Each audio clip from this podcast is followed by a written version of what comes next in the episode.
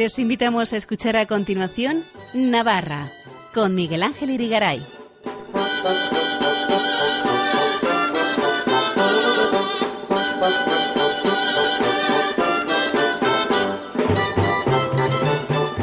Muy buenas noches, amigos oyentes de Radio María. Bienvenidos a este programa Navarra en su edición del lunes 20 de junio de 2022, en cuyos primeros minutos vamos a hacernos eco de la entrega el pasado sábado del Premio Príncipe de Viana de la Cultura Máximo Galardón Cultural de Navarra al pintor Pedro Salaberry. Luego vendrán las Jotas con Elena Leacho y finalmente nuestro experto en historia, costumbres y tradiciones de Navarra, Fernando Walde, nos hablará de arquitectura popular navarra. No se lo pierdan, empezamos.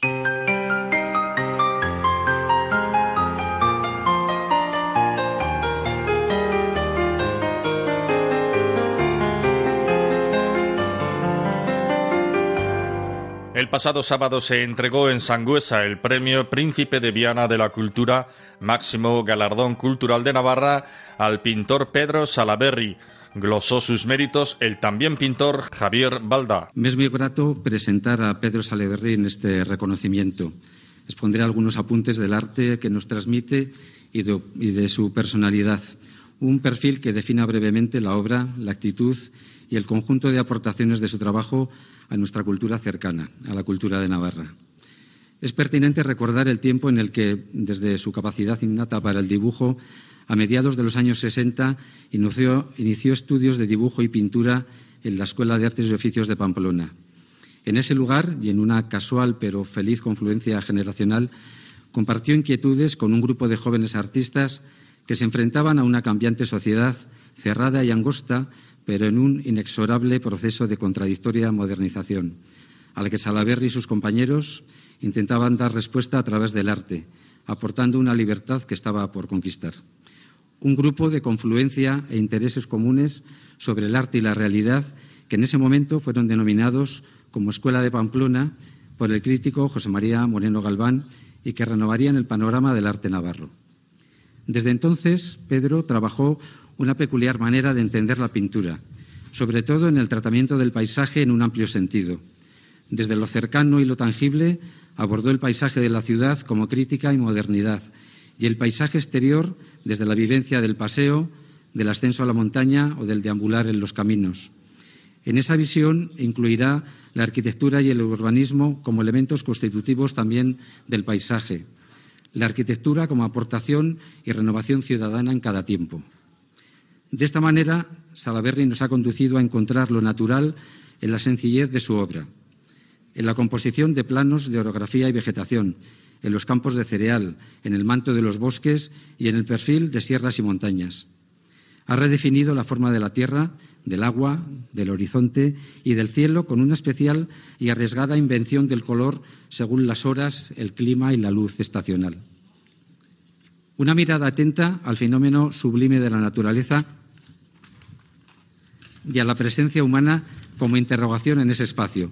Un conjunto de reflexiones sobre nosotros, en lo que nos rodea, de manera clara, analítica y sensitiva en el espacio común del paisaje, fundamentalmente en el entorno de Navarra. Esta geografía rica y variada que no ha dejado de ser un estímulo permanente de búsqueda y origen de la relación estética y moral que Salaverry ha establecido como entendimiento de su arte con los demás. Cuando hoy el arte se le reclama que responda a los retos del futuro, a la sostenibilidad, al valor de la ecología o a la reivindicación del espacio común, tu arte ha estado siempre atento a la presencia determinante de la naturaleza y de la humanidad, indicando lo que es evidente en una pintura ordenada, metódica y sin consignas, pero que ejerce de manera activa y en la que te expresas sin el drama romántico, pero sin escamotear la belleza. Cuando hoy el arte también habla de cuidados, de cercanía y empatías, tu pintura ha respondido con el retrato del afecto personal, con el dibujo esencial de las personas que contemplan y completan, tu vida, de las que crees que te aportan conocimiento, vitalidad y la, protección mutua de la estima. Quizás a la Berry estés de acuerdo con este pensamiento de Caspar David Friedrich sobre el arte. Guárdate de la fría erudición y de frívolos raciocinios, pues acaban con el corazón Y allí donde han muerto el corazón y el ánimo del hombre, no puede habitar el arte. Desde su participación en los encuentros de Pamplona de 1972 y las primeras exposiciones locales, Pedro fue logrando un lugar propio con premios, exposiciones en galerías, salas, museos y en colecciones navarras, vascas y españolas. Desde hace 50 años, unas 70 muestras individuales hasta el presente y numerosas exposiciones colectivas. Salaberry es, además, un buen conocedor del panorama cercano del arte, animando, impulsando y tejiendo complicidades con artistas de toda clase y tendencia estética. Ha sido comisario de exposiciones para dar a conocer a nuevos artistas o investigar sobre otros. Ha colaborado asimismo en obras de teatro y con su opinión en libros, catálogos y en tareas públicas como asesor y divulgador del arte.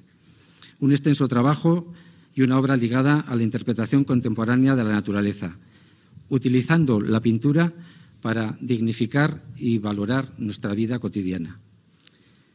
Puedo resumir que Pedro Salaberry ha aportado al arte y a la cultura de Navarra un planteamiento diferente y renovador en la visión del paisaje, una idea basada en una síntesis de los elementos esenciales que lo conforman, con una estética despojada, serena y sensible.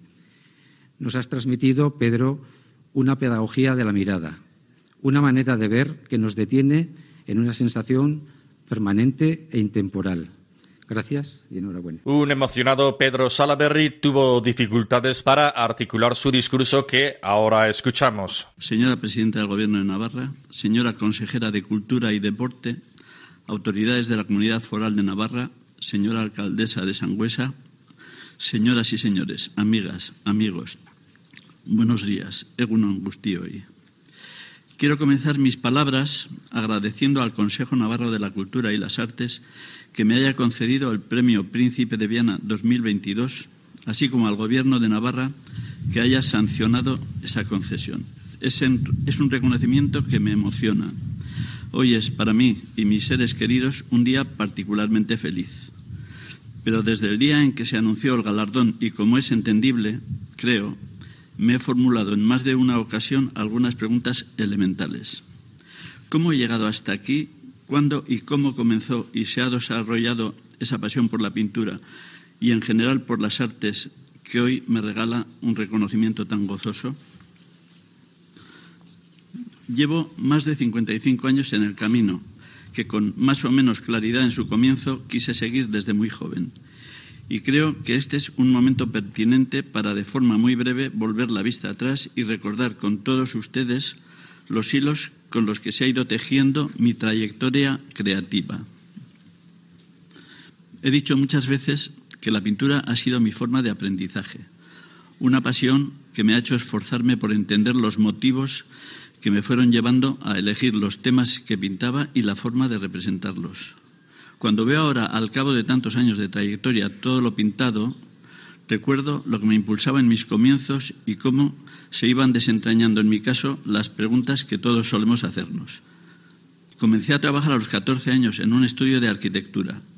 En él aprendí a hacer las cosas con el orden y la lógica imprescindibles en ese ámbito, algo que siempre me ha parecido necesario pero también bullían en mí muchas emociones. De ahí vino la pintura a servir de soporte para la necesidad de expresarme, de dirigirme a los demás, sorteando cierta timidez. No sé dónde nació ese impulso de crear imágenes, pero pronto me di cuenta de que era algo bien recibido por otras personas, comenzando por las de mi familia, en la cual siempre me sentí acogido y querido no puedo por menos de recordar un día en que a mis 14 años, mi padre, ya enfermo de la dolencia que le llevó a fallecer un tiempo después, estaba internado en una de las salas del Hospital de Navarra, esas salas entonces comunitarias.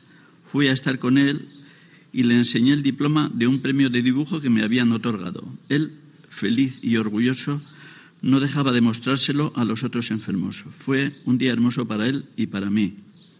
Incluso he pensado muchas veces que quizás de mi padre recibí la noción del arte, la pasión que todavía siento por él. En cambio, mi madre transmitía con su conducta algo que siempre he intentado mantener, la ecuanimidad.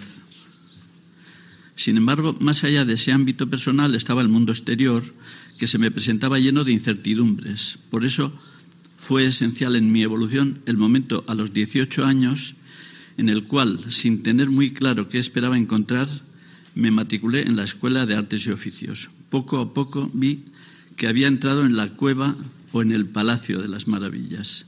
Los profesores se alegraban si nos veían trabajar con gusto. En un tiempo en el que, por motivos políticos, pero a veces también sociales, no era posible decir públicamente lo que uno pensaba, la escuela fue un oasis mental, un espacio de libertad. Recuerdo cómo nos estimulaban la serenidad de José María Escunce o la modernidad de Isabel Baquedano. En la Escuela de Artes y Oficios encontré los amigos con los que fui creciendo. Allí estaba también una chica especial con la que cincuenta y tantos años después sigo viviendo. Recuerdo que dibujábamos estatuas de escayola con motivos clásicos o hacíamos apuntes del natural con personas y también los comienzos en la pintura de bodegones que enseguida convertí en ejercicios libres que me abrieron la posibilidad de ensayar el tipo de composición que buscaba. Y no puedo olvidarme de los amigos y compañeros que allí conocí, particularmente de Mariano Rollo, Pello Azqueta y Luis Garrido. Con ellos vivía intensamente, pintábamos lo que íbamos intuyendo, lo que creíamos saber y aquello que queríamos conocer. Paralelamente, en esos años había empezado con mis hermanos a hacer excursiones montañeras. La naturaleza, subir a los montes y andar por lugares donde los ríos, los árboles y los cultivos nos impregnaban de belleza, resultaba una experiencia maravillosa y pacificadora. En la naturaleza no había tensiones interesadas. Llovía, hacía frío, salía el sol, todo lo aceptábamos sin reproches. Al universo no le afectaban las luchas políticas, ni lo transitorio de nuestras vidas o lo obsesivo de nuestros afanes. Esas vivencias tan intensas quise contarlas en mis cuadros para animar a otras personas a que disfrutaran de aquello que amábamos, aunque no lo mitificábamos. Aspiraba a que en los cuadros que pintaba se plasmara mi convicción de que el arte y la vida pueden ser la misma historia, pero pronto se me hizo evidente igualmente que lo que vivía en los montes yo venía a la ciudad a contarlo, que era en la ciudad donde me desenvolvía y quería vivir, que la ciudad era, en mi experiencia, indisociable de lo natural y que, por tanto, también debía pintarla con amor y respeto. La pintura ha sido en mí un continuo proceso de preguntas a las que he intentado responder y al mismo tiempo pintar me ha dado satisfacciones de todo tipo, si pintaba unas figuras transparentes, acababa sabiendo que pintaba la fugacidad de la vida, porque era evidente que las figuras estaban de paso. Si pintaba ventanales a modo de trípticos, en los que a través de los cristales se apreciaba el cambio de luz y el modo en que el paisaje se modificaba de la mañana a la noche, era una prueba de la misma e intensa conciencia de lo transitorio. Hubo unos años en que esa sensación de fugacidad de las personas y de los lugares se me hizo opresiva, de modo que con la pintura mi empeño era el de parar el tiempo, que la belleza que me emocionaba se fijara, permaneciese. Creo que en ese empeño sigo. Mi ambición artística ha sido y es la de conseguir que mis cuadros sean duraderos, que emocionen, que sean ese lugar en el que merece la pena pararse para poder luego partir, seguir caminando con más calma y conciencia, no he querido nunca simplemente entretener. He tratado de descubrir, añadir algo a lo que los cuadros evocan o sugieren. He trabajado para aportar placer y conocimiento. Desde mis comienzos supe afortunadamente que no estaba solo y que además de todas las personas a las que quiero y por las que me siento querido, están y las siento muy cerca de mí las que hacen música, las que escriben, las que nos cuidan, las que nos sonríen, las que nos sostienen. Con todas ellas me siento parte de una red muy amplia, llena de amistades que contribuye a que mis días sean más placenteros. A lo largo del tiempo he acabado identificando con claridad cuáles han sido mis empeños más definidos. No puedo dejar de citar uno esencial, el de formar parte del tejido cultural de la sociedad en que vivo, y más en concreto en mi espacio de trabajo, en la pintura, que he tenido la suerte de contar con la amistad de muchas personas de las que recibí y recibo conocimientos y afecto. Esas personas han sido en mi vida la universidad más prestigiosa y fértil que se puede tener. He citado ya a algunos de mis compañeros en la Escuela de Artes y Oficios, pero ahora quiero recordar de manera especial a Pedro Manterola, de quien tanto aprendí y cuya amistad me dejó un recuerdo imborrable. En ese mismo empeño de formar parte del tejido cultural de la sociedad navarra, he tenido la suerte de poder colaborar con gentes del teatro haciendo escenografías, lo cual me ha permitido aprender bastante sobre espacios, vestidos, colores y también lo que es un trabajo de grupo, un trabajo bien distinto al solitario de mi estudio. En arquitectura he podido colaborar con otros profesionales en elecciones de colores y también ha aportado en ocasiones para espacios determinados cuadros, relieves o murales cerámicos. Y, en fin, ha sido especialmente gratificante escribir textos sobre otros artistas o comisariar exposiciones colectivas o las retrospectivas de Alfredo Sada, Mariano Rollo, Pello Azqueta y Pedro Manterola. En suma, mi estudio siempre ha sido el espacio en que mejor me imagino el mundo, pero salir de él para colaborar con otros lo hace más amplio más variado y más interesante. La, familia en la que nací sigue estando presente en mi vida y la que formé después estará ahora conmigo y estará para siempre. Mari Carmen Puello es el corazón de todo. Con nuestro hijo Pablo colaboré y disfruté del teatro y nuestro hijo Andrés nos emociona con sus cortometrajes y otros trabajos audiovisuales. Con ellos vinieron a la familia para alegrar su vida y la nuestra Elena Eraso y Pina Mesera y nos han completado dichosamente Lucas, Iñaki, Ian, Mateo y Lupe. Es mucho lo que tengo que agradecerles a ellos y a tantas personas que viven en mi recuerdo porque me hacen sentir vivo y con ganas de seguir viviendo. Gracias a todos. La presidenta de Navarra, María Chivite, destacó también algunas de las cualidades del premiado Pedro Salaberry. De la actividad artística de Salaberry debo comenzar por lo obvio, es uno de los artistas navarros contemporáneos más reconocibles, el pintor del paisaje. Ha iluminado de color valles, montañas, pueblos, ríos y algún que otro despacho. Pero pinta horizontes, Pedro pinta horizontes de lugares cercanos y en su obra intuimos una Navarra sintética, esquemática, pero reconocible. Como ha apuntado Pedro en su intervención, la, naturaleza no entiende de tensiones humanas. A veces es pura calma, otras violencia, como hemos visto esta semana con los incendios. Pero transita a un ritmo que no es el humano y, por tanto, retratarla es pintar el tiempo, plasmar la, transitoriedad y fijarla para la, para la posteridad. Tal vez esa ansia de atemporalidad que el propio Salaberry reconoce en su obra esté implícita en los artistas que ejercen de bisagra entre dos siglos. Salaberry recoge la tradición del siglo XX y nos devuelve un legado que se adentra en el XXI para así ser maestro de los nuevos artistas. De nuevo, la tradición como impulsora de lo nuevo. Termino citando a José María Romera para poner en evidencia un aspecto más de su obra y su persona que creo que le define bien. Tanto dentro de la pintura como fuera de ella, Salaberry ha practicado siempre una declarada militancia por la convivencia. Reivindiquemos el diálogo, defendamos el acuerdo, no nos dejemos llevar por la confrontación que solo consigue destruirnos. Mi concepción sobre la cultura pasa por considerarla como un bien común que nos hace mejores, no solo como un culto al pasado, sino como un medio para conocer, vivir y pertenecer a nuestro presente proyectándonos al futuro. La cultura no debe ser vista desde una óptica de mero espectador. Nos obliga a involucrarnos porque es intrínseca al vivir en sociedad.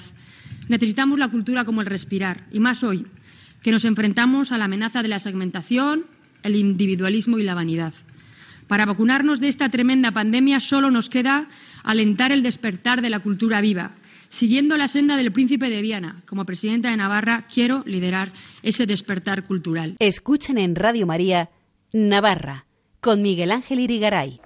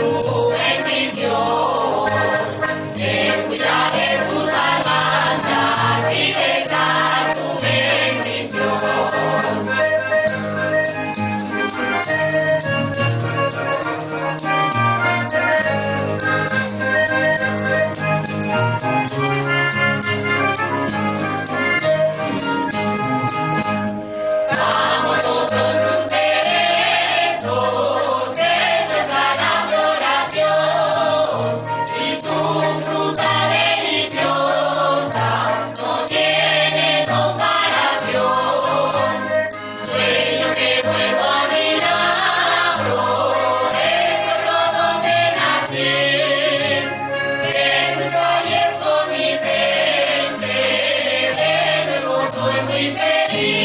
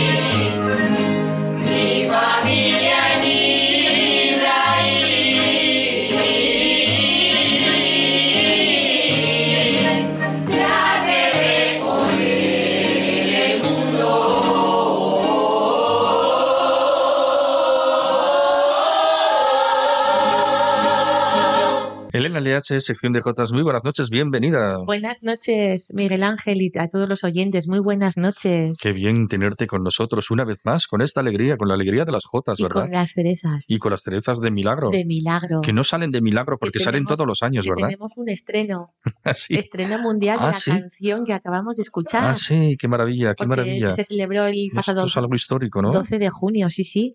Con gran ambiente, un día veraniego, un éxito de organización, qué lujo. De milagros son las cerezas, un lema de inspiración de la periodista Carmen Castro, que yo conocí hace unos años fallecida. Milagro, de gran tradición en este manjar de verano y el mes de junio en Navarra, las cerezas de la cuenca de Pamplona, las más famosas las de Chauri, en Tierra Estella, zona media Peralta y en la Ribera, Milagro. Así las cosas, el pasado 12 de junio fue un día histórico. La presidenta del Gobierno de Navarra, doña María Chivite, recibió un homenaje, la doctora Marta Barrado Los Arcos leyó el pregón y también la Escuela de Jotas de Milagro, que dirige Ainara Martínez Ortega de Castejón, presentó una nueva composición en eh, estreno absoluto de la canción dedicada a Milagro, con dos autores. Luis Pérez Los Arcos de Milagro es el autor de la letra y Javier Carricas de la música. Felicitamos a los dos autores, porque Luis Pérez Los Arcos es nacido en Milagro, aunque marcha a Pamplona durante años después, entusiasta de su pueblo o Villa de Milagro, ha vivido en otros lugares de España, pero siempre que puede regresa a Milagro. Por ello lo ha titulado esta, esta canción, este pasacalles, Quiero volver a Milagro. Qué bien, yo también. es muy bonita. Sí, sí, sí. Y Javier Carricas, nuestro profesor de Jotas, Javier Carricas Marín, en aquellos años en Los Amigos del Arte, intérprete de bandurria, ha acompañado a grandes voces de la Jota Navarra con Los Amigos del Arte, con la Ronda Yacos de Larga y también es compositor de Jotas, Navarras y canciones como esta que acabamos de escuchar. Ainara Martínez de Castejón, la directora de la Escuela de Jotas de Milagro, lleva muchos años como intérprete de Jota y folclore navarro, que con su hermano Iñaki, campeona de Jotas, han sido durante muchos años, como decimos, en festivales y en certámenes de Jota.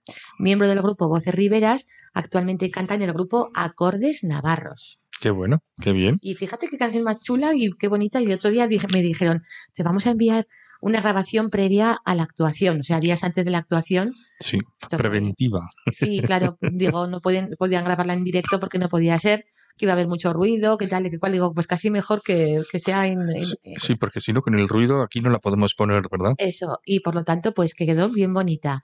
Y, bueno, pues así comenzamos, y comenzamos también con mucha fuerza porque el 18 de junio, el sábado pasado, los hogares navarros tuvieron la fiesta grande en Castejón. Qué bien. Es el día del, Navarro ausente. A las 12 hubo ah, acto institucional en el Centro Cultural Sarasate con la imposición de pañuelos y entrega de reconocimientos y a la localidad ribera acudieron vecinos de Baracaldo, Barcelona, Bilbao, Burgos, Logroño, Madrid, Arrasate, Valencia, Valladolid, Vitoria o Zaragoza. Qué moral tienen de volver a su tierra, ¿verdad? Después sí, de sí, les tiempos. encanta. ¿Mm? Pasacalles, cohetes, charangas, gigantes y cabezudos, Eucaristía en la parroquia de San Francisco de Javier. Eso es importante. Una imagen en el altar que me encanta es el Santo Navarro, San Francisco Javier, con un zurrón o una mochila. Ah, qué bonito. Me encanta, es una idea de los jesuitas, del padre Ubillos y del padre Lassa. ¿Y qué simboliza? ¿Qué Pues representa? supongo que ese peregrino, ese misionero, Ujú, es que el padre Lassa y el padre Ubillos hicieron tanto bien en la Ribera, en Tudela, en Castejón y por ahí. Y tienen una calle dedicada en Tudela, en. Ah, en sí, tiene una calle. Sí, sí. Y Bueno, una plaza también en Tudela. Bueno, bueno. Y, y bueno, como decimos, también participó la Escuela de Jotas de Castejón y la rondalla dirigidos por Maribel Muñoz y Francisco Pérez. Una, no sé si es Francisco Pérez o Francisco Ruiz. Ahora, mm, Ya te lías, ¿verdad? ya me lío. Francisco Pérez es nuestro arzobispo. Ya, pues no sé Creo si que te has Ruiz- liado con Ruiz eso. Pérez, no sé. Bueno, el caso es que Pérez Gómez. una, no sé, una jornada muy O entrañable. Pérez García. También, no, yo creo que es Pérez Ruiz. Una jornada muy entrañable y, en la, que inte- y además intensa la que se vivió el pasado sábado en Castejón. Muy bien. Y hay que felicitar a Ana Belén Ochoa, que es jotera de Sangüesa y también es enfermera del Hospital San Juan de Dios de Pamplona, que ha obtenido el premio Mejor Comunic como es Mejor Comunicación Formato Póster en el decimotercer, congr- decimotercer Congreso de la Sociedad Española de Cuidados Paliativos celebrado en Palma de Mallorca. Qué bueno. La, pre- la enfermera presentó un estudio de valoración sobre, sobre el proyecto Ser Más, sensibilización sobre el final de la vida que se realiza en las etapas de infantil, primaria y secundaria. Esto lo he recogido todo en León Navarra, ¿eh? Mm, Es enfermera y ha sido compositora y jotera y componente del grupo Raíces Norteñas. Es el dúo de Marta Sola, la que escucharemos próximamente el 7 de julio en la Plaza del Consejo de Pamplona el día de San Fermín, Sí, durante la procesión de San Fermín. cantando lo de Joaquín La Mardurga, ¿no? de Joaquín Madruga. Tiene grabados varios discos, Marta Sola también, pues como decimos, en la procesión de San Fermín, y por ello, pues nuestro recuerdo al grupo Raíces Norteñas de Sangüesa. Y grupos folclóricos que van actuando por aquí y por allá, como la Escuela de Jotas de, de Cintruénigo, la Escuela de Jotas que dirige Natalia Martínez Quintana, que celebró el pasado día 12 de junio un recital de Jotas en Cintruénigo, festival fin de curso. Voces del Ebro, que actuó también en Aclares de Oca, Álava, el domingo 12 de junio, y también el 11 de junio celebraron San Bernabé en San Sebastián, en la Casa de La Rioja en San Sebastián Ah, bueno, que está bien. situada en la parte vieja de Donostiarra, como aquella canción Parte vieja de Donostiarra, que tienes que tanto vales. y el grupo Voces Navarras, que actuaron en Vergara, Guipúzcoa y también en Santo Domingo de la Calzada. Y gracias a Barrayecos de Larga preparamos para el día 2 de julio la San Pedrada, este año con el acto final de Jotas en el Paseo de Sarasate hacia las 9 de la noche. Y también hay que recordar que el 18 de junio celebraron las Peñas de Pamplona su gran día. Después de dos años de, de parón, pues charangas, pancartas, disfrutaron ellos y ellas un día entrañable, los de Naitasuna, los de Berena, los del Butico Alayac, los de Aldapa, los de San Juan Don Ivane, la, la Jarana, el Bronce, el Charco, me parece que me dejo alguno, Bueno, bueno, bueno, qué, qué retaíla nos has, eh, no sé, nos has hecho, ¿eh? queda un- no sé. Estupendo. Ah, y luego también hay que recordar en Barañain, el día 25 de junio, Ronda Jotera. La Escuela de Jotas de Beire, Petillas y mm, me parece Duarte, que actúan el día 25 de junio en las fiestas de Barañain, que todo esto lo dirige Iñaki Buñuales. Y las fiestas de San Juan, que luego serán en Cortes. El día del 20 al 24 de junio, estamos ya en fiestas de San Juan, ya se quedó San, San, San Antonio, A San Antonio, bueno, bueno, bueno. se quedó allí. También la misa en la escalera, hay que recordar a Alberto Gurrea y Paula Antón con el coro parroquial en la misa escalera del día 6 de junio, que fue maravillosa y que el próximo programa pues ya rescataremos una jota que interpretó Alberto Gurrea. Ah, estupendo. Fueron una maravilla. La reservamos para entonces, entonces. Y ahora pues entonces, vamos, entonces. A, vamos a hablar de Maribel Muñoz, Ah, sí, que es la que, la, la que va a anunciar las fiestas de Castejón. ah, sí. Y me han ¿Que enviado... son cuándo? Eh, empiezan El el, día 27 de 27 junio. de junio, ¿no? y me han enviado un, un- del- de la voz de la, de la voz de la Ribera de Jesús Marquina, creo que es, no sé si es Jesús Marquina, es un eh, locutor de radio, y me han enviado esto al grupo de, del grupo de WhatsApp de, de escuelas de Jotas, de profesores de escuelas de Jotas, y todos pues dedicamos a Maribel Muñoz nuestras mejores, nuestras felicitaciones, Felicitación y enhorabuena. Y me han enviado esto que habla el alcalde de, de Castejón, ¿verdad? y luego Maribel Muñoz, que da las gracias y tal, y te parece que escuchemos un poquito... Ah, sí, pues vamos a escuchar un pequeño corte, habla primero el alcalde, ¿verdad? Primero habla el alcalde. Resaltando un poquito los méritos de Maribel Eso. Muñoz para lanzar el cohete de fiestas de Castejón este eso. año, el día 27 de junio. Eso, pues vamos a escuchar un poquito, sí. Una persona pues que lleva eh, muchísimos años eh, dedicada a su pueblo, tanto en lo laboral, pero sobre todo en lo social y en lo cultural. Lleva 38 años dedicados de su vida eh, a, a dirigir de una forma eh, extraordinaria ¿no? un colectivo eh, cultural de la localidad muy importante que desarrollan una labor eh, tremenda ¿no? Eh, y, y muy bonita. Y es una mujer que, que, bueno, que, que además eh, queremos reconocer eh, como tal, ¿no? Como, como una mujer empoderada que es, una mujer que, que siempre lo ha dado todo por y para su pueblo y su pueblo es una de las cosas más importantes, ¿no? Y, y eso es lo, lo fundamental, ¿no? Todo su trabajo, todo su eh, toda su implicación por y para su pueblo de una forma totalmente desinteresada. Muy bien, buenas palabras del alcalde. Elena, eh, ¿qué nos cuentas tú de Maribel Muñoz? Pues mira, yo lo he titulado así, Maribel Muñoz y Castejón. El cohete anunci- anunciador de las fiestas de Castejón tendrá letra y música al compás de la Jota. Maribel Muñoz López, Jotera, será la encargada de lanzarlo a cielo abierto el próximo día 27 de junio a las 12 del mediodía. El Ayuntamiento de Castejón, en un comunicado, expresaba que este año la Jotera Maribel Muñoz iniciará las fiestas patronales por toda una vida dedicada a su pueblo, en lo social y en lo cultural. 38 años con la Escuela de Jotas de Castejón y componente del grupo Navarra Canta. Maribel Muñoz es mujer de garbo y carácter en su cantar, muy conocida y apreciada entre joteros y joteras de Navarra y fuera de ella. En el libro del Padre Ordóñez, sacerdote jesuita, hace el año 1990, eh, leemos la, la Jota por el Mundo, en su libro que tiene publicado el Padre Ordóñez. El grupo Rivero Navarra Canta, formado por cuatro voces, cinco instrumentistas, desea que la Jota siga viva. La Jota nos dice todo con mayúsculas. Es el sentir de nuestra tierra que nos hace vibrar. Navarra Canta presentó varias composiciones nuevas en numerosos discos, grabando la Jota del padre de Maribel Muñoz, Ángel Muñoz, Dos Claveles, Jota Navarra dedicada a los fusilados de las en las Bardenas Reales durante la Guerra Civil Española y que fue presentada por Maribel Muñoz y su primo José Luis López en mayo del año 1978 en el Teatro Gallarre de Pamplona, Qué bien. en un certamen de jotas nuevas organizado por los- la Asociación Musical Los Amigos del Arte. O sea que esto tiene mucha historia, ¿no? Y aquí estamos las dos, mi hermana en amarillo, que éramos jovencicas con un aparato, aquellos grandotes de casete, aquellas cassettes, grabando estas jotas. Grabando. Y con el paso de los años se queda en el archivo del padre Ordóñez del archivo musical, porque él también tenía otra grabación de esta misma jota. Y yo digo, por favor, alguien me la puede pasar a CD porque yo no me atrevo ni a, ni a tocarla ahí. La se me- cinta, ¿no? aquella cinta cassette. Y llegó de Gourmaneta y me dice, Elena, déjame la cinta cassette, que la paso a CD. Y efectivamente nos la pasaba a CD. Y es que son verdaderos tesoros de J nacen ahí, en el Teatro Gallarre, en el 78 del siglo pasado. Vaya, vaya, vaya, vaya. ¿Y que vamos a escuchar Vamos un a poquito? escuchar un fragmentillo. Sí, no se oye muy Ella bien es- porque suena un poquito antiguo y está un poquito de aquellos años, ¿verdad? Claro, pero, Pero bueno, eh, como un documento histórico es Sí, es precioso, ¿verdad? Entonces ella sale con todo su carácter y genio, con su primo José Luis López cantando dos claveles que allá en las Bardenas nacieron, se regaron con gotas de sangre.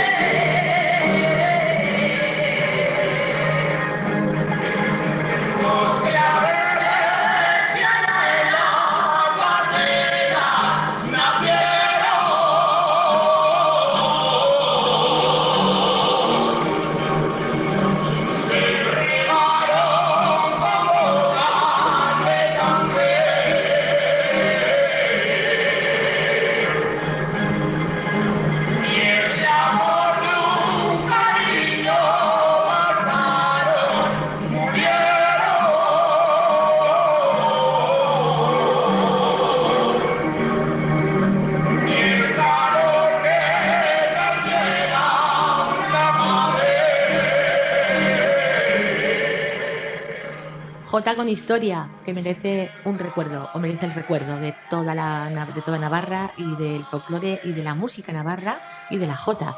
Felicitamos a Maribel Muñoz por dar inicio a las fiestas de Castejón, mujer de la Ribera Navarra. Lleva la Jota en la sangre y es su mejor pregonera. Qué bonito, pero qué bonito, qué bien te ha quedado. Y ¿eh, luego Elena? también hay que recordar que cantaba con Navarra Canta con Pedro Echeverría de Murchante, Marta Prito de Tudela, Paco Planillo de Cascante, Pilar Sae de Buñuel, Maribel Muñoz de Castejón, acompañados por Roberto Rueda, su, hermana, su hermano Ángel Mari, María Ángeles González, Jesús Álava, etcétera, etcétera. Estupendo, estupendo, muy bien. Nada, pues vamos a comentar Y otras vamos cosas. a dedicar esta jota que Ah, se sí, nos ha olvidado a María Luisa Zapatero, del barrio antiguo de Iturrama, a quien le encanta este programa, a la familia Y a la familia Sainz Fernández Jiménez Barcos, que el otro día tuvieron la primera comunión de su nietico y de su hijo Ignacio, el día 11 de junio en Tajonar. Qué bien, estupendo, fenomenal, fenomenal. ¿Y, y qué más? Pues, ¿Más, más, cosas o vas a ponernos alguna audición? pues va, eh, no sé, ya nos, No. nos toca la despedida. Yo creo que nos quedó clara la despedida, Porque sí. mira, el bueno, a día- ver, el vamos a ver. pasado, el día 10 de ju- el día 11 de junio, Pamplona celebró el Día del Camino de Santiago y fueron una, tuvieron una jornada que se recorrieron cuatro kilómetros de la ruta jacobea, desde el puente de la Magdalena hasta el campus de la Universidad de Navarra. Y el camino comenzaba con los peregrinos cruzando el puente de la Magdalena, el casco viejo, la marcha cruzó, el casco viejo y luego llegó por Taconera hasta atra- atravesar la vuelta del castillo y el barrio de Iturrama y llegaron al campus de la Universidad de Navarra. Les crede- unas credenciales y entonces resulta que ellos contaron con la participación de los grupos folclóricos de las casas regionales en Navarra, extremeños, gallegos, aragoneses. Y, y resulta que me envía esto Ana Fraile de una vecina que andaba por allí y se lo envía a ella, lo- ella, ella me lo envía a mí. Qué bueno. Y digo, oye, pues fenomenal, me va a venir estupendamente para la radio. Qué estupendo, estupendo. Así Para Radio que- María esas cosas vienen muy bien, muy Claro, bien. es un vídeo, claro, le digo, no, hacía falta vídeo, con el audio me basta. Sí, sí, sí, sí, sí. Pero bueno, oye, Eh, es cantado en, vivo y en directo. Están, están en, eh, están en la Parroquia de la San Saturnino. Están en la puerta de la parroquia de San Saturnino. Ella es esta Pilar Mendy, que es de un castillo.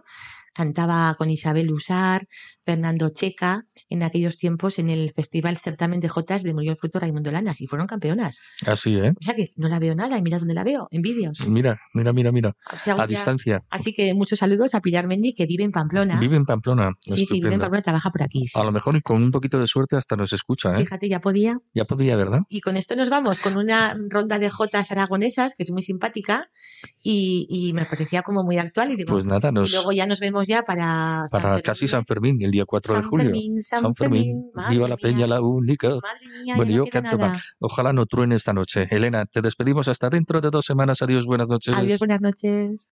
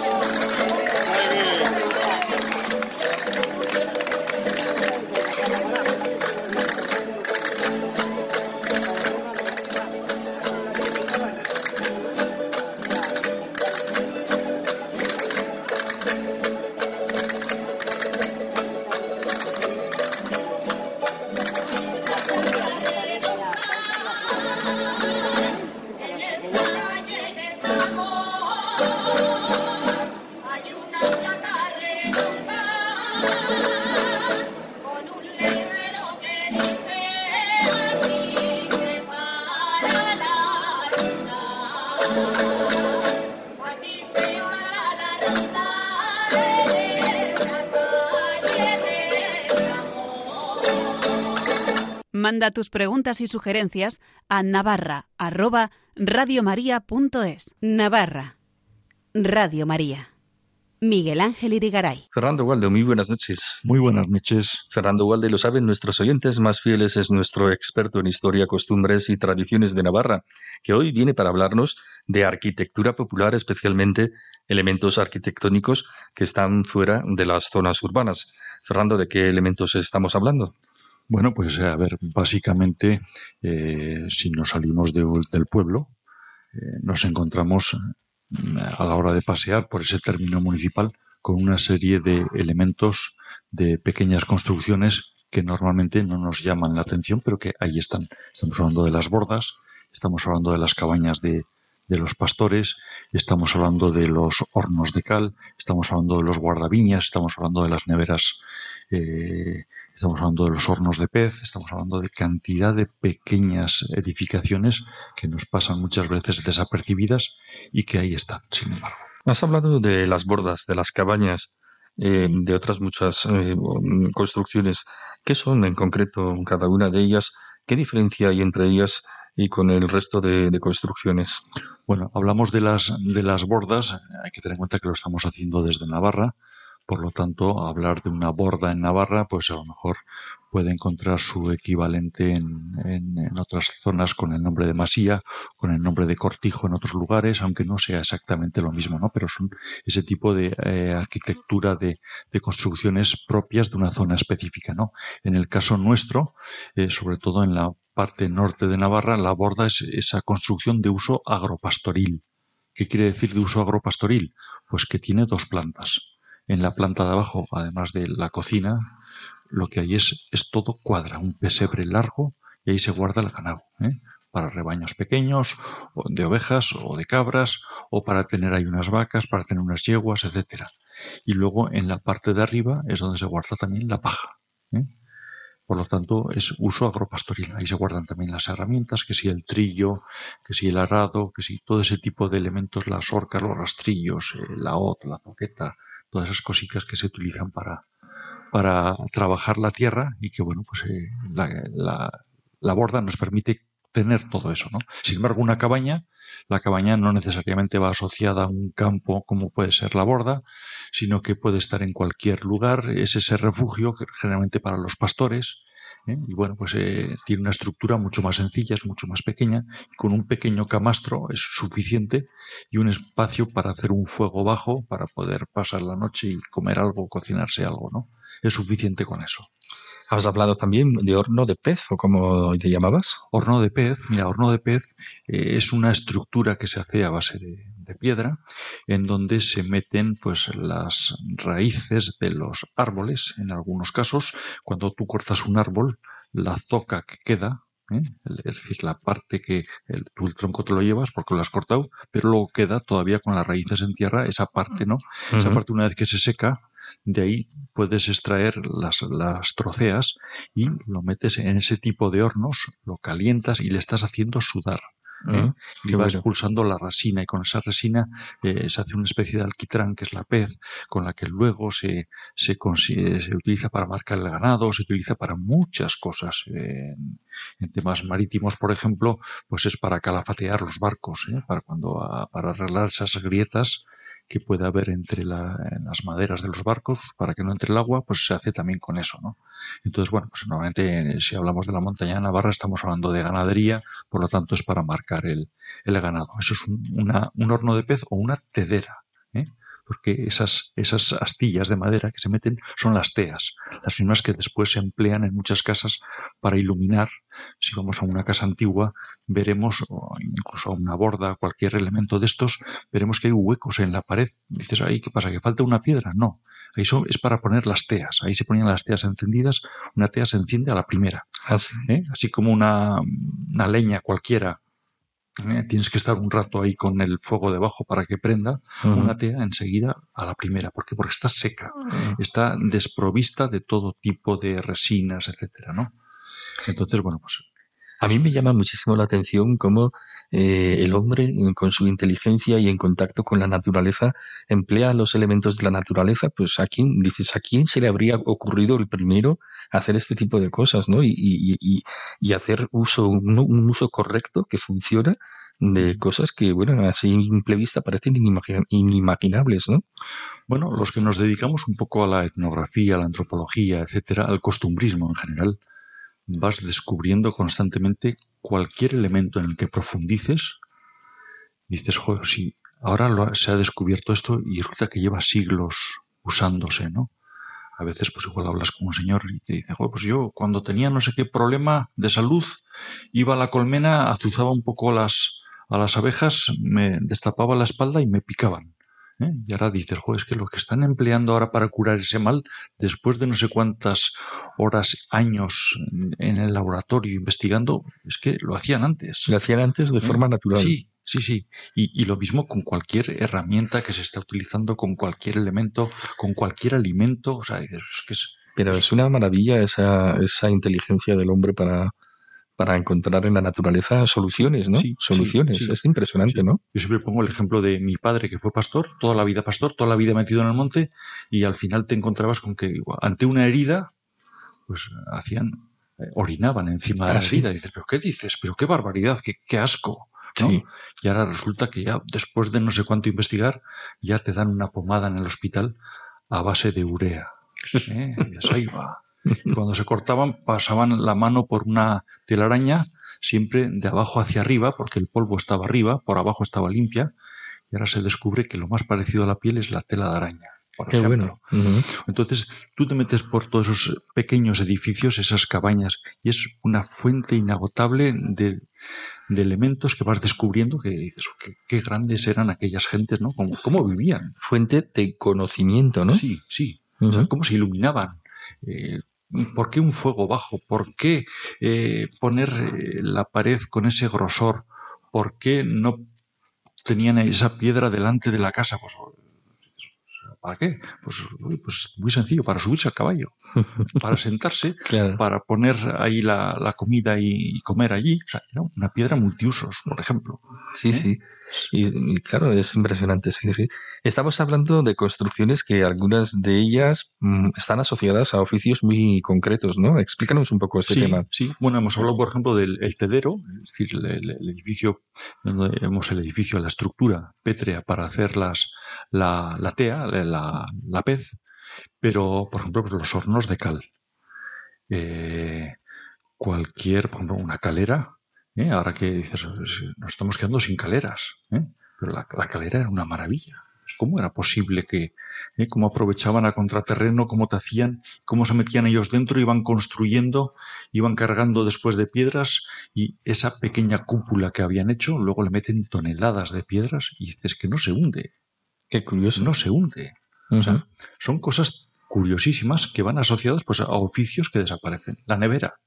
¿Eh? Esa nevera, las neveras medievales que vemos por ahí todavía. ¿eh? Pues bueno, pues, eh, ¿por qué? Pues porque hacía falta, hacía falta nieve, hacía falta hielo. dices, bueno, pues, pero no lo vas a tener todo el año. Sí, porque ellos sabían cómo hacerlo. Cuando llegaban las nevadas, metían nieve allí, te echaban una capa de nieve, la prensaban bien, luego echaban paja, luego volvían a echar nieve, la volvían a prensar, luego volvían a echar paja, y así iban haciendo una capa y otra, y de esa manera se conservaba, ahora se ve, haces ahora las pruebas, los descubrimientos de, uf, y dices, "Joder, es que es la técnica ideal para conservar. Mm. Y luego había que coger, cuando ya ibas a utilizar la nieve, había que limpiarla. ¿eh? Por eso la expresión esa de limpia o de polvo y paja, bueno, pues ahí está, en los neveros. ¿eh? Bueno, pues hay mil, mil detalles que la verdad es que es para asombrarse. Sí, sí. ¿Algún otro que esté asociado con oficios? ¿Algún otro elemento que Bueno, te acuerdes? A ver, hay todo tipo de, por ejemplo, los maderistas tenían sus propias cabañas, no solamente los pastores, los carboneros tenían sus propias cabañas, cada una tenía su peculiaridad un poco asociada a sus necesidades. Eran cabañas que en este caso pues eh, eran temporales porque el carbón se hace en una época muy concreta del año o, en fin, eh, ahí vamos encontrando, la verdad es que es, es riquísimo la cantidad de construcciones. No entramos ya en las ermitas, no entramos en puentes, en fuentes, en canalizaciones, en otro tipo de elementos arquitectónicos que eso, eso ya daría para otro, Otro para programa. Sí, Sí, señor. sí. Bueno, ¿y por qué estamos hablando de todos estos temas, de todo esto, Fernando? Por alguna razón concreta querías tratar de este tema, ¿no? Bueno, pues por algo muy, muy, muy sencillo. Es decir, un castillo. Todo el mundo tiene asumido que hay que conservarlo. Un palacio. Todo el mundo tiene muy asumido que hay que conservar una iglesia. Pues lo mismo. Pero sin embargo, las bordas, las cabañas se nos están yendo, van desapareciendo. O sea, en pocos años, en, en tres décadas, hemos perdido un porcentaje muy, muy importante de todos estos elementos. Ya no quedan caleras prácticamente, están todas hundidas, están todas. eh, no queda nada de esto. Y lo peor es que no tenemos conciencia de guardarlo. En otras cosas estamos muy concienciados, lo vemos muy claro, lo vemos muy importante, pero el día que nos demos cuenta de que todas estas cabañas están desapareciendo con sus inscripciones, con sus piedras talladas, con sus elementos eh, asociados, y el día que nos demos cuenta de esto ya va a ser tarde, ya está siendo tarde. ¿Tú haces algún tipo de trabajo para que esto no se pierda al menos de la memoria? Porque físicamente ya es difícil que no se pierda. Bueno, en el caso de Navarra sí que estamos permanentemente haciendo catalogación de, es decir, eh, tú no puedes decir, oye, esta cabaña la voy a reconstruir, ¿por qué? Porque no es tuya, pero sí que la puedes fotografiar, la puedes medir, la puedes describir, puedes hacer un estudio eh, descriptivo, eh, etnográfico de todos los elementos que componen esa cabaña, de cómo está hecha la técnica de piedra seca, cómo se construía aquello, ¿eh? sin argamasa, sin cemento, sin hormigón, y pasan los siglos y ahí están los muros. Se mantienen no se en caen, pie. no se caen ahí. Qué están. milagro, ¿no? Eso es un milagro. No, eso es hacer bien las cosas. Mm. Eso es hacer bien las cosas. Eso es tallar cada una de las piedras para que encaje la una con la otra. O sea que hay una labor de tallar. Es una labor impresionante. ¿eh? Y, y ya vemos que pasan los siglos y, y ahí sigue. Lo que pasa es que poco a poco, pues eso, si no lo atiendes, pues le van saliendo las hiedras, las hiedras lo van cogiendo todo, la vegetación lo tapa, eh, lo va deteriorando, al final se, se va cayendo. Esa estructura superior del tejado, como es de madera, pues eso es lo primero que se pierde y al final las paredes son las que van quedando todavía, pues van sobreviviendo. Pero esto es patrimonio material que es también inmaterial, ¿no? ¿O cómo sería? Bueno, es patrimonio material asociado al patrimonio inmaterial. Es decir, el- la parte inmaterial sería el oficio, los trabajos que se hacían con- utilizando eso como base, como soporte, y en consecuencia esto sería patrimonio material asociado a ese oficio o a ese tipo de trabajo, ¿no? Por no hablar de otras cosas, pues lo que se guisaba allí, lo que se contaba, lo que se cantaba, lo que se... o sea, hay un patrimonio inmaterial riquísimo. Eh, ¿Quién tiene más responsabilidad en que esto mm, se pueda recuperar o no perder? ¿O eso es las instituciones públicas? Eh. Evidentemente las instituciones públicas son las que tienen la responsabilidad de, de ello y mm, no hay que olvidar que ahí está siempre en muchos casos el inconveniente de que todos estos pequeños edificios son propiedad privada también, pero sí que pues se puede hacer una legislación que permita pues ayudar a conservarlos, etcétera. No, no vamos a entrar ahí en, en todo eso pues porque sería ya otro harina de otro costal que se dice, ¿no? Pero sí que sí que urge que la la toma de medidas para que evitar que todo esto se siga perdiendo. Pues muy bien, Eh, Fernando, muchísimas gracias por contarnos todo esto. Te esperamos dentro de dos semanas aquí mismo en este programa de Radio María. Buenas noches. Buenas noches. Navarra arroba radiomaria.es. Navarra en Radio María. Nos vamos, volvemos el 4 de julio con más cosas de Navarra. Ahora les dejamos con la estupenda explicación del Catecismo de la Iglesia por parte de Monseñor Munilla, obispo de Orihuela, Alicante. Recuerden nuestro grupo en Facebook, Navarra Programa de Radio Marial, que si quieren pueden unirse. La semana que viene en esta misma franja horaria les acompañará Federico Jiménez de Cisneros con su programa Andalucía Viva. Le mandamos un abrazo, un saludo. Nosotros les esperamos, como decimos aquí, dentro de dos semanas. Que sean felices. Muy buenas noches.